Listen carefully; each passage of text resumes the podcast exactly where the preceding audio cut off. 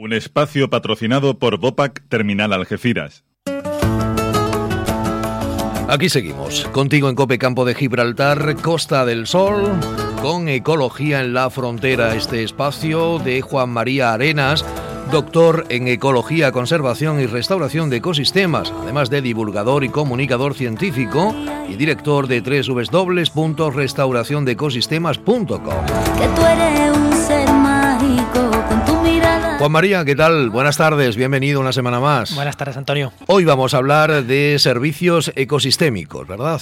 Exacto, vamos a hablar de eso. Igual un tema un pelín más teórico que otras veces, pero creo que es, que es muy bueno que se conozcan, ¿no? Y que, y que hay veces que no, no está de mal entender ciertos conceptos que nos pueden ayudar a, a entender, pues, por qué se toman ciertas, ciertas medidas de conservación o de restauración de, de la naturaleza, de restauración, por ejemplo, tras un incendio, y Sí. se basan generalmente, o se deberían de basar, en, en estos servicios ecosistémicos, ¿no? Y vamos a entender qué son y el por qué son útiles.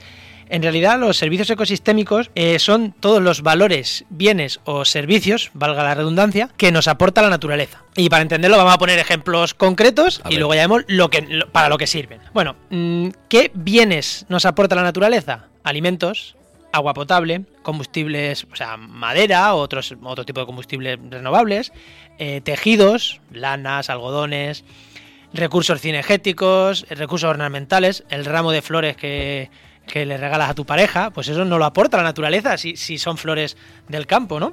Y cuando estamos perdiendo servicios ecosistémicos, estamos perdiendo todo esto en cuanto a valores. Pero también, en cuanto diga, en cuanto a bienes, pero en cuanto a valores, ¿qué valores nos aporta la naturaleza? Pues son valores culturales valores espirituales. Mucha gente, aparte de que tenga una religión, mucha gente que para ellos su religión es ir al campo a respirar o a creer en, o a creer en elementos naturales, Sí. pues son valores que te aporta la naturaleza. Y que si quemamos un bosque, ya no te aporta esos valores, con lo cual estamos perdiendo esos Claro, servicios. formamos parte de la madre Claro, naturaleza. esos ¿no? servicios culturales los estamos perdiendo, pero te pongo más ejemplos. El disfrute, el disfrute de la naturaleza. Mucha gente disfruta saliendo al campo a, a, a darse un paseo. O la inspiración para muchos artistas. Es también un servicio de la propia naturaleza. Hay muchos artistas que pintan el estrecho de Gibraltar. ¿Por qué lo hacen? Porque es un servicio que te ofrece la naturaleza. Si el estrecho de Gibraltar es una cosa gris, siempre con muchísima contaminación, perdería ese valor Claro. que tiene. O otro más, el ecoturismo. El ecoturismo es un negocio, sobre todo en esta zona, muy potente.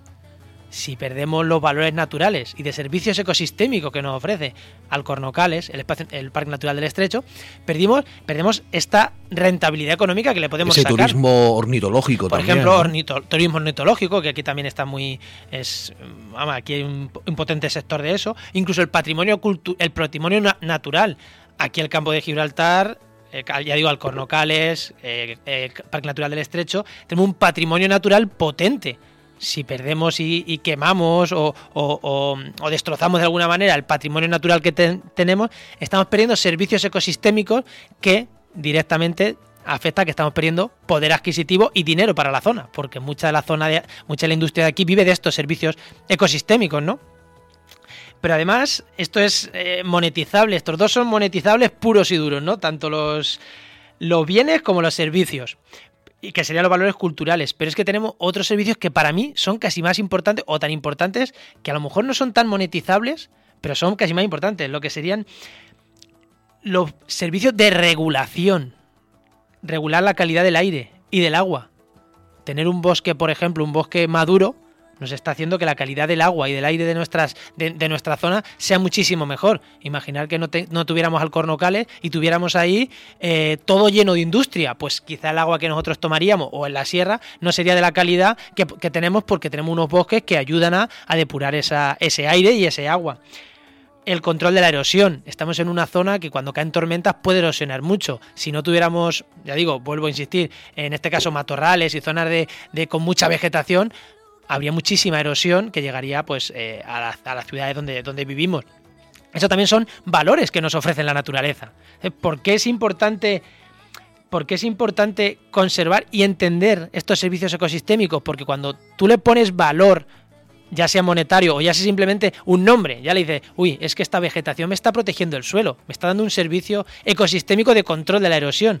Entonces ya puedes hacer medidas concretas para conservar o para restaurar esos entornos. Cuando Claro. se habla de hay que restaurar, hay que restaurar que se ha quemado, se ha quemado en el Parque del Estrecho una zona enorme. ¿Por qué, que- ¿Por qué? Yo siempre digo lo mismo. ¿Por qué, hay que- ¿Por qué hay que restaurarla? ¿Por qué hay que volver? ¿Por qué? Vamos a dar una explicación. Vamos a ver por qué. Pues porque aquí se cogía setas, se, se- se aprovechaba la madera. Ah, vale, entonces sí que hay que volver al, al monte que teníamos. Pero es que a lo mejor estamos en una zona que naturalmente se quema y que los servicios que aporta esa zona, por ejemplo, la, la Erriza mediterránea, las zonas estas de, de monte muy bajo que hay por, por Sí. la Sierra de la Luna, por todas las zonas estas del estrecho, es que eso aporta unos valores, se queme o no se queme. Porque es un, es un matorral que cada 20, 30, 40 años se quema y está así porque se quema. Entonces, ahí hay que decir, ¿qué valores ecosistémicos me aporta esto? Este, este y este. ¿Es tan nefasto que se queme? Pues sí es malo que se queme, pero no vamos a ponernos a plantar pinos porque los valores ecosistémicos que ya aportaba ese entorno nos los aporta por ser como es, no por plantar pinos aunque parezcan mejores. Ahora, ¿qué conseguimos si plantamos pinos aquí? Pues a lo mejor cambiar unos valores por otros. A lo mejor perdemos calidad ornitológica de la zona y perdemos ecoturismo y perdemos turismo ornitológico, pero ganamos madera que sería otro posible servicio ecosistémico. El ecosistema te está dando ese servicio. Y ahí es donde hay que entrar en la Entonces, balanza. para esa regeneración sería de forma natural.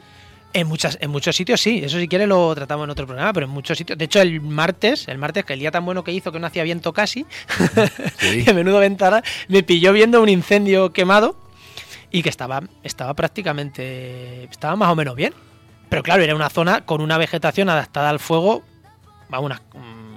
Mm, súper adaptada al fuego. Entonces, Mm. pues ahí en realidad, ¿se habían perdido servicios ecosistémicos?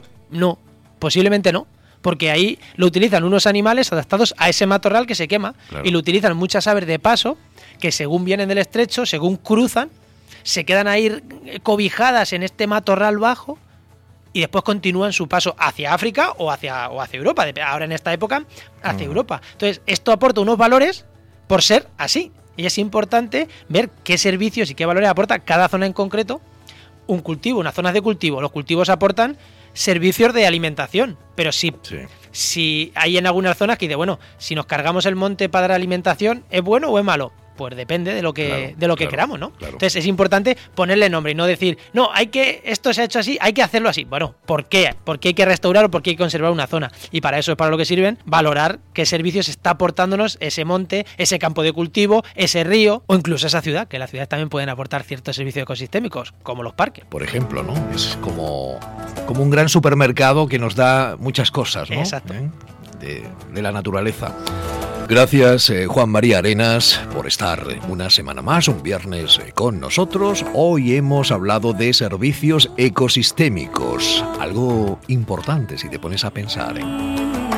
Te esperamos aquí en Ecología en la Frontera la próxima semana. Gracias. Hasta luego. sintiéndote al pasar.